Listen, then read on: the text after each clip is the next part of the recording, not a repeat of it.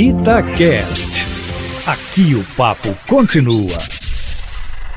O tão esperado vídeo da reunião ministerial divulgado na sexta-feira foi uma decepção para todos aqueles que, como eu, acreditavam na existência de evidências consistentes de intervenção na Polícia Federal por motivação escusa por parte do presidente da República. O vídeo não apresenta nada de novo em relação ao que já se sabia. Não comprova de forma categórica, sob meu ponto de vista, que o presidente queria mudança na Polícia Federal do Rio de Janeiro para proteger familiares e amigos sob suposta investigação.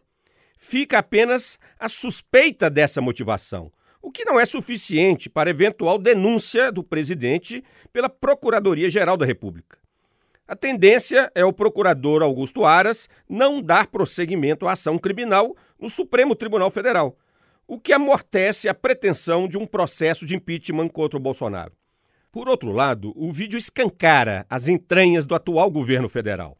Testemunhamos não uma reunião de trabalho, mas um bate-papo típico de boteco de esquina, onde cada um extravasa o senso comum mais banal.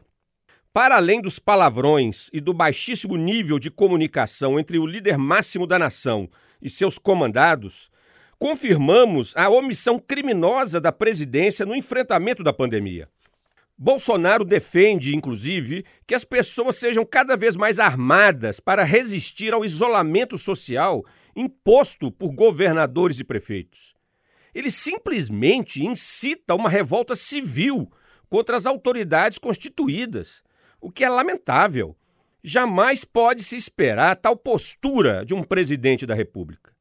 Cabe ao estadista alemão do século XIX, Otto Bismarck, a frase os cidadãos não poderiam dormir tranquilos se soubessem como são feitas as salsichas e as leis.